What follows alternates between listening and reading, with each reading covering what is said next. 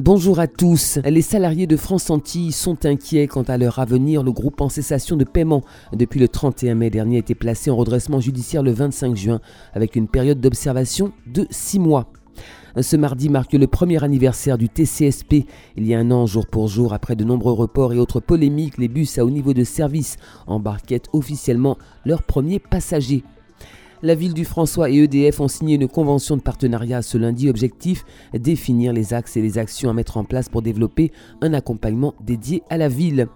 Et puis cap sur les d'Arlay demain mercredi pour des visites commentées du sentier sous-marin, un site à découvrir absolument. L'heure est à l'inquiétude pour les salariés de France Antilles. La société en cessation de paiement depuis le 31 mai a été placée en redressement judiciaire le 25 juin dernier avec une période d'observation de six mois. Par ailleurs, le 2 août dernier, un appel d'offres a été émis par la direction du quotidien et les éventuels repreneurs ont jusqu'au 13 septembre 12 heures, dernier délai pour se déclarer. La prochaine audience devant le tribunal mixte de commerce est quant à elle prévue le 1er octobre prochain. Cela fait un an, jour pour jour, que les premiers passagers ont pris place à bord des bus à haut niveau de service du TCSP. Au terme de plusieurs mois de marche à blanc et de polémiques virulentes, le lancement officiel du transport collectif en site propre a été donné en grande pompe. C'était le 13 août 2018. Plusieurs mouvements sociaux ont paralysé le trafic durant cette première année d'exploitation. Néanmoins, les usagers se disent plutôt satisfaits de ce mode de transport en commun.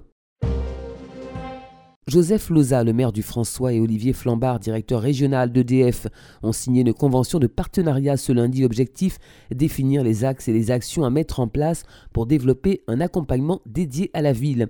Le partenariat prévoit notamment le renforcement de la proximité, la contribution à la gestion des incidents, mais également l'amélioration de l'environnement des travaux, l'accompagnement social dans le cadre de la précarité énergétique, le développement de la maîtrise de l'énergie, de l'efficacité énergétique et tout projet d'innovation dans le cadre de la transition énergétique. Le parc naturel de Martinique vous invite à découvrir l'exceptionnelle biodiversité marine de notre territoire au sein de la baie abritée du bourg des Anses d'Arlay. Vous pourrez réaliser une visite commentée du sentier sous-marin en nageant en surface muni de vos masques, tubas et palmes. Rendez-vous demain mercredi à 9h, 10h et 11h pour une plongée au cœur de la richesse et la beauté de la vie sous-marine. Pour plus de renseignements, contactez le 05 96 645 645. Et puis au Robert, la 21e édition du Megamix s'achève aujourd'hui. Rendez-vous euh, sur la place du 22 mai à partir de 16h pour les demi-finales et finales de football, basket et handball. C'est la fin de cette édition. Merci de l'avoir suivi. Excellent après-midi à l'écoute de Radio Sud-Est.